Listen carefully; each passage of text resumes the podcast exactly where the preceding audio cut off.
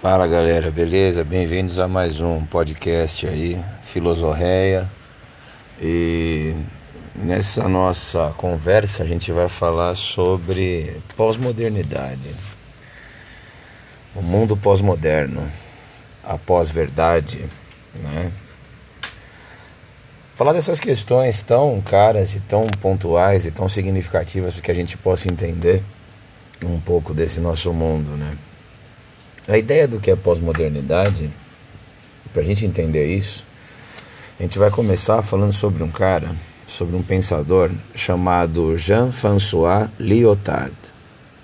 Lyotard é o primeiro pensador da história que vai falar, vai trazer à tona um pouco do que é isso que a gente chama de pós-modernidade. E Lyotard vai, vai dizer o seguinte, né? Que pós-modernidade é a recusa de narrativas longas sobre as coisas. Olha que interessante. Lyotard morreu sem conhecer a, a internet, assim, a, na verdade não a internet, né? Porque ele morre aí no fim dos anos 90, mas ele morreu sem conhecer o smartphone, sem conhecer as redes sociais, sem conhecer essa é, essa polarização intensa, né? Que nós vivemos hoje essa revolução tecnológica do qual nós somos cobaia só há 14 anos. É sempre bom lembrar que o primeiro smartphone aí, o primeiro iPhone é de 2007, né? E nesse contexto, Lyotard fala sobre a recusa de narrativas longas. Então, qual é a ideia né, que nós temos aqui? Um dos principais aspectos dessa recusa de narrativas longas consiste no seguinte: nós, no mundo pós-moderno, na pós-modernidade, nós não queremos mais grandes tratados, grandes obras, filmes épicos, sabe? A gente parece que a gente não tem tempo para contemplar, né, é, narrativas longas, para se apropriar de narrativas longas. Repara só uma coisa, veja quantas pessoas, às vezes até você já fez isso. Às vezes a gente faz isso. Começa a ver um filme, e aí se o filme passa de duas horas, se ele é de duas horas e meia, duas horas e quarenta, como alguns filmes épicos são, né? Você assiste ele em duas, três partes, em dois, três dias seguidos, né? por conta da, do serviço de streaming que nós temos. A grande questão é que é, a gente está cansado de narrativas longas porque parece que a gente não tem mais tempo para essas narrativas longas. E por que, que parece que a gente não tem mais tempo? Porque a oferta ela está muito além da nossa real demanda. Ou seja, as possibilidades que nós temos de ocupar nosso tempo com filmes no serviço de streaming, com, com música, com redes sociais principalmente, que tomam um bom tempo do nosso, nosso dia, né? É, essas coisas, elas estão muito além de nossas reais necessidades. Essa é a grande questão. Principalmente quando você fala em redes sociais, né? Tem um documentário excelente no Netflix chamado O Dilema das Redes. E vale muito a pena você assistir, vale muito a pena você é, checar pelo menos, né? Dar uma olhada. Assista, não, tem que assistir inteiro, saca? Tem que ver inteiro. Vale muito a pena mesmo. Por quê? Ele é baseado em ex, é, no depoimento de ex-funcionários, ex-CEOs, né? Chief Executive Officer, né? Do Facebook, do Instagram, do Twitter, do YouTube e até do Snapchat. E esses caras eles falam de uma maneira que é assim Olha, nós criamos um monstro e agora a gente não sabe o que fazer com isso. É isso que você sente quando você vê o depoimento dos caras, um negócio meio Dr. Victor Frankenstein, assim, né? Por quê? Porque as redes sociais elas intensificaram a polarização, elas acirraram né, os ânimos e os ódios, principalmente, dentre as pessoas. Só que a princípio os caras colocam que a ideia não era essa, né? A ideia era é, a democratização do acesso à, à informação, a, a, a, diferentes opiniões, né, e etc, etc. Só que a grande questão, quando a gente pensa nesse aspecto, né, do que representa é, esse mundo pós-moderno, é que a gente perceba que, voltando a Lyotard, pós-modernidade a recusa de narrativas longas sobre as coisas. As narrativas elas não são longas, elas são fragmentadas, elas são curtas, elas são por meio de 160 caracteres, né, no máximo, de depoimentos, ou de textos curtos, ou de vídeos, né? Pensa só você, é, você vai de repente prestar o vestibular, você tem que ler, você tem as obras obrigatórias, né? A leitura obrigatória. Então, ao invés de você ir lá e ler o Capitães da Areia, né, suponhamos, ou sei lá, o Quarto de Despejo, você vai assistir um vídeo no YouTube de cerca de cinco minutos de alguém comentando sobre a obra e você ainda vai adiantando o vídeo para que pare no que você quer ouvir, percebe? Então, assim, as possibilidades estão muito além de nossas reais necessidades. Esse podcast que você está ouvindo aqui, por exemplo, ele tem um intuito é, de que você o ouça até mesmo fazendo outra coisa, sabe? Então a gente não se dedica 100% a algo. Então de repente você está ouvindo isso daqui no trânsito, você está ouvindo isso daqui sei lá, lavando louça, sei lá. É, eu, eu, gosto de ouvir podcast lavando louça, na real. A gente não se dedica 100% a algo.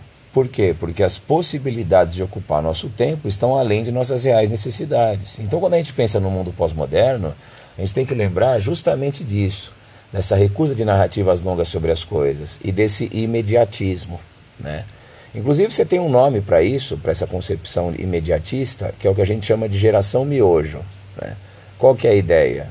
Miojo, do macarrão instantâneo. A geração que nasce nos anos 80 e cresce nos anos 90, ela é a chamada geração Coca-Cola, imortalizada aí na, na, na música do Legião Urbana, geração Coca-Cola. Inclusive é a geração da qual eu faço parte, né? Nasci no meio dos anos 80 e fui educado, entre aspas, pela TV. A minha geração foi a primeira que não conseguiu terminar um livro. Se pá, nem começou, percebe? A minha geração ela foi a primeira mais individualista e menos politizada. E em que sentido? De menos educação política, percebe? Se você pega a geração dos anos 60 e 70, era uma geração engajadíssima, politizada, ativista, né, sobre vários aspectos. Evidentemente existiam os reacionários, os conservadores, isso é óbvio, mas o número que você tem hoje em dia de jovens conservadores, que é uma contradição biológica, né? Salvador Allende diz que ser jovem e não ser revolucionário é uma contradição biológica, né? Nesse contexto, a gente tem assim um acesso muito significativo a uma avalanche de informações que está muito além de nossas reais necessidades. Isso causa uma confusão considerável no que diz respeito à compreensão do que é o mundo, né? E a tal da geração miojo, é imediatista, profundamente imediatista. Em que sentido? Não aceita, aliás, está cansada, está recusa né, narrativas longas sobre as coisas. Lyotard é o primeiro que vai falar sobre essa chamada pós-modernidade. E Zygmunt Bauman, que é a grande referência para que a gente entenda a pós-modernidade também, ele chama o mundo pós-moderno de mundo líquido. O que é a modernidade líquida? O líquido é o efêmero, é passageiro, né? você não consegue segurar. E a ideia de Bauman é da chamada consciência pós-moderna. Então, o que, que Bauman fala? Bauman diz que nós vivemos em um mundo de consciência pós-moderna e essa consciência pós-moderna não é difícil da gente entender. É entender como houve um, o fracasso total das utopias prometidas pela modernidade. Então, olha que interessante: a modernidade nos prometeu utopias e essas utopias naufragaram, elas falharam completamente. Né? Que utopias são essas? O iluminismo, por exemplo, que nos prometeu a razão, a libertação do pensamento, a emancipação né, de nosso pensamento e a libertação do senso comum e não deu certo, naufragou. Por quê? Se o iluminismo tivesse prosperado, você não teria fanáticos religiosos hoje em dia, né? defendendo uma volta ao Antigo Testamento, né, nem à Idade Média. Né? É, você não teria, por exemplo, um Congresso Nacional comprometido com pautas demasiadamente retrógradas e se utilizando da religião para justificar seus posicionamentos. Ou seja, o iluminismo naufragou.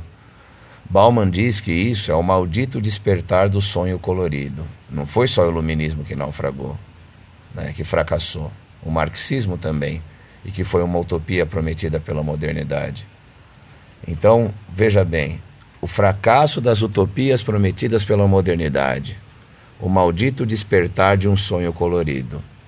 E Bauman, ele fala que essa é a consciência pós-moderna. Nesse sentido, o que é interessante a gente entender para entender Bauman, o legal é você pegar um livro chamado Modernidade e Holocausto, de Zygmunt Bauman.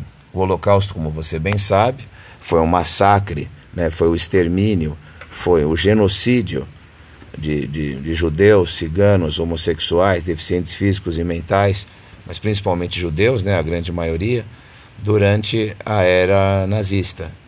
Hitler ascende ao poder em 1933, em 36, ele anexa a Áustria, em 38 a Tchecoslováquia, em 39 ele divide a Polônia com Stalin, invade a Polônia em 1 de setembro de 39 e leva uma guerra de seis anos até 1945, né, quando ele comete aí suicídio aos 56 anos de idade com a derrota né, é, já com, com, os russos nos portões de Berlim, evidentemente, no contra-ataque do chamado rolo compressor soviético.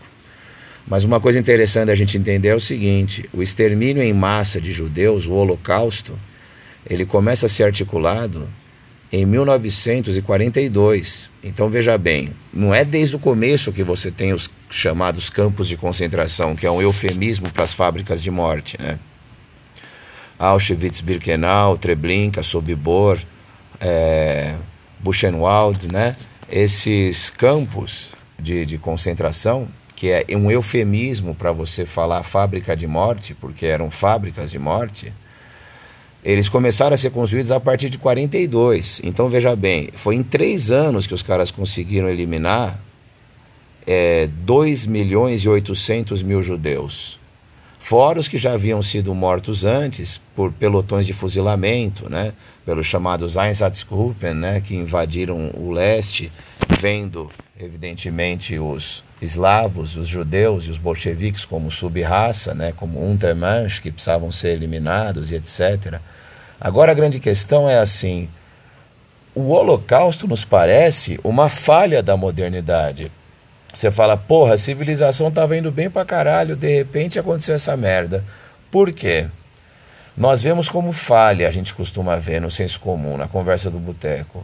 Só que não é falha da modernidade, é um desdobramento da própria modernidade.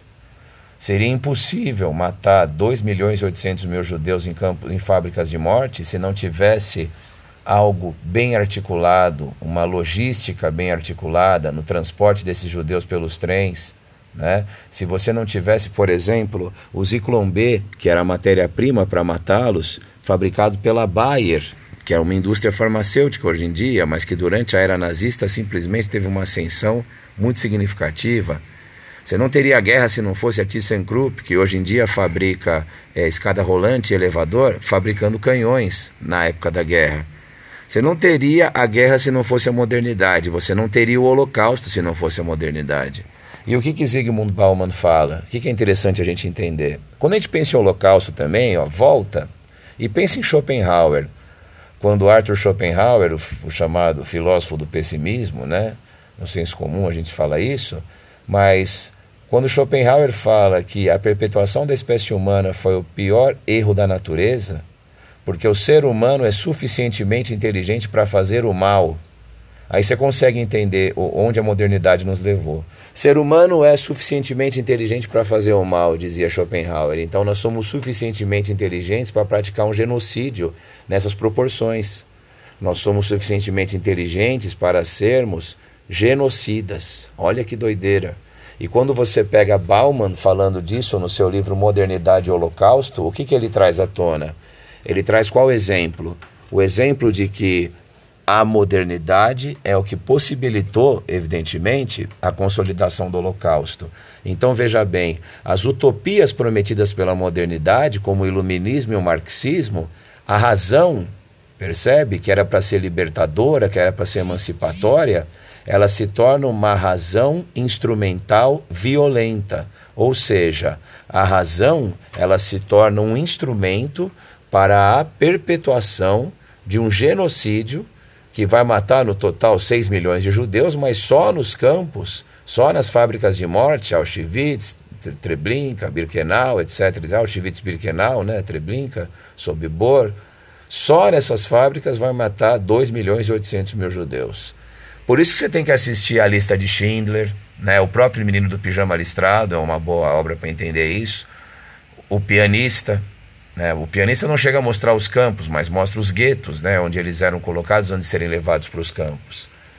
Mas pensa uma coisa, cara, para ter isso, você precisa estar tá muito bem articulado com transporte, com logística, com as fábricas, com absolutamente tudo, com as linhas de trem todas articuladas e funcionando para levar esses caras do Ocidente para os campos no leste, né, para o leste da Polônia. Se bem que na Alemanha você também tem um campo. E a grande questão, você também tinha um campo, na verdade, né? E a grande questão para entender isso, cara, para entender esse, esse contexto da, da, da chamada pós-modernidade, é a gente pensar assim: o que, que o Bauman fala? Se não fosse a modernidade, não haveria o Holocausto. Vamos pegar um exemplo. Vamos pegar a divisão técnica do trabalho empreendida por Henry Ford. Ford, ele era um filonazista. O que, que é isso? Ele era um admirador do nazismo, um admirador assim é, imensurável, sabe? Ele inclusive foi condecorado por Adolf Hitler, ele ganhou uma cruz de ferro. Hitler tinha em seu escritório principal, em Berchtesgaden, três retratos. Um dele, evidentemente, um de Richard Wagner, um compositor de óperas que, Richard, que Hitler admirava muito. Nietzsche também fala de Wagner enquanto o cara que vai trazer o espírito da tragédia de volta para a Alemanha do século XIX, né? Então Hitler tinha o quadro dele, o quadro de Richard Wagner e um retrato de Henry Ford, cara, nesse escritório de Hitler. Você fala, caralho, por que, que tinha um retrato do Ford? Porque pensa só uma coisa, antes de 1908, demorava 14 horas para se fabricar um carro.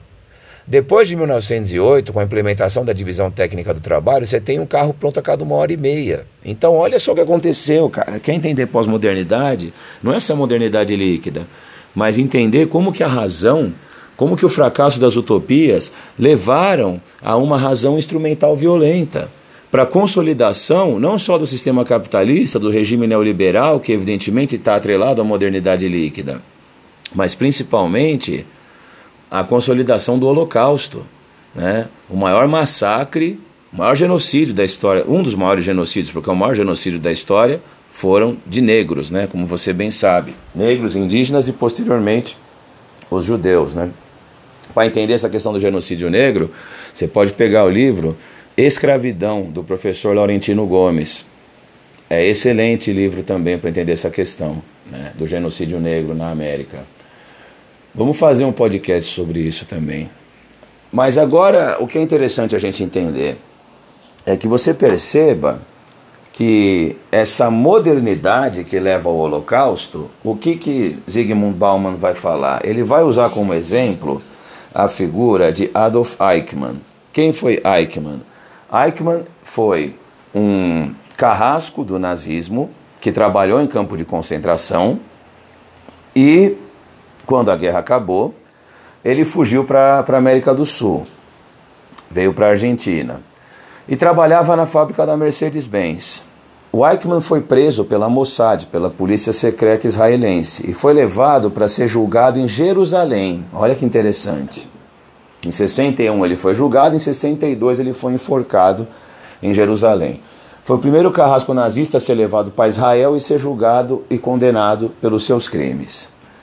Você tem um filme excelente no Netflix chamado Operação Final que fala desse processo da prisão e julgamento de Adolf Eichmann. Quando Eichmann foi colocado lá nesse tribunal, ele foi confrontado com imagens terríveis do Holocausto.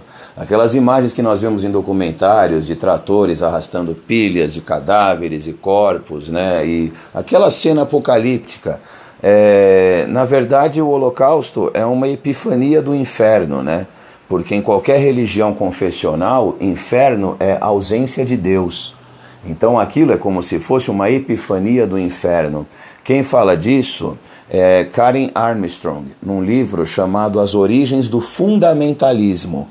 Não confundir com Hannah Arendt e as origens do totalitarismo. Né? Inclusive, a Hannah Arendt, ela também escreve um livro falando sobre esse julgamento de Adolf Eichmann. Né? Hannah Arendt era judia, inclusive. E ela fala no livro Julgamento de Eichmann sobre essa questão da banalidade do mal né, e tudo mais. Só que olha só que doideira, o Eichmann, quando colocado e confrontado com isso, qual era a resposta que ele dava? Primeiro que ele fica indiferente, né, uma, um, um torpor, uma indiferença em relação àquilo que está vendo. E a resposta que foi dada é: estava cumprindo ordens. Então veja bem, a pós-modernidade ela está muito atrelada a essa questão da racionalidade instrumental violenta. Bauman usa o exemplo do Holocausto para nos falar como que a consciência pós-moderna ela é forjada a partir do fracasso das utopias prometidas pela modernidade. Porque a modernidade nos prometeu uma infinidade de outras questões e ela foi utilizada né, para se consolidar um projeto genocida. Além disso, o que é interessante a gente entender, quando a gente fala sobre essas questões, é você pensar na condição de banalização, de banalidade do mal. Porque, por exemplo, o sujeito que trabalhava numa fábrica de morte, num campo de concentração, imagina só, o cara chegava lá, batia o seu cartão, começava o seu expediente. Passava o dia inteiro sendo diretamente ou indiretamente responsável pela morte de milhares de pessoas. À noite esse cara vai para casa, Aí ele vai jantar com a esposa, vai ouvir um, sei lá, vai ouvir um programa de rádio em família, vai ajudar o filho a fazer uma tarefa, vai ler uma história para a filha antes de dormir, e depois vai dormir lá com a sua esposa e no dia seguinte ele volta, né, a isso. Você fala o que, que é isso? É simples, ó. As ações elas são totalmente desprovidas de qualquer moralidade. Então, é como se você separasse a moral é, digamos, política de qualquer outro tipo de moral. Política em que sentido? No sentido de, é, acima de tudo, de você obedecer ordens pautados, evidentemente, na banalização do mal por meio dessa racionalidade instrumental violenta. Então, a pós-modernidade, se você quiser começar a entender o que é a pós-modernidade em Bauman, você pode pegar esse livro Modernidade e Holocausto. Na segunda parte, sobre pós-modernidade, a gente fala sobre a modernidade líquida, na obra de Bauman, e fala sobre mais alguns pensadores que contribuem para esse debate também, para a gente entender o que é o mundo de hoje. A gente vai falar no próximo podcast sobre fake news, sobre pós-verdade, sobre o papel das redes sociais, dentro da questão da modernidade líquida, tá bom?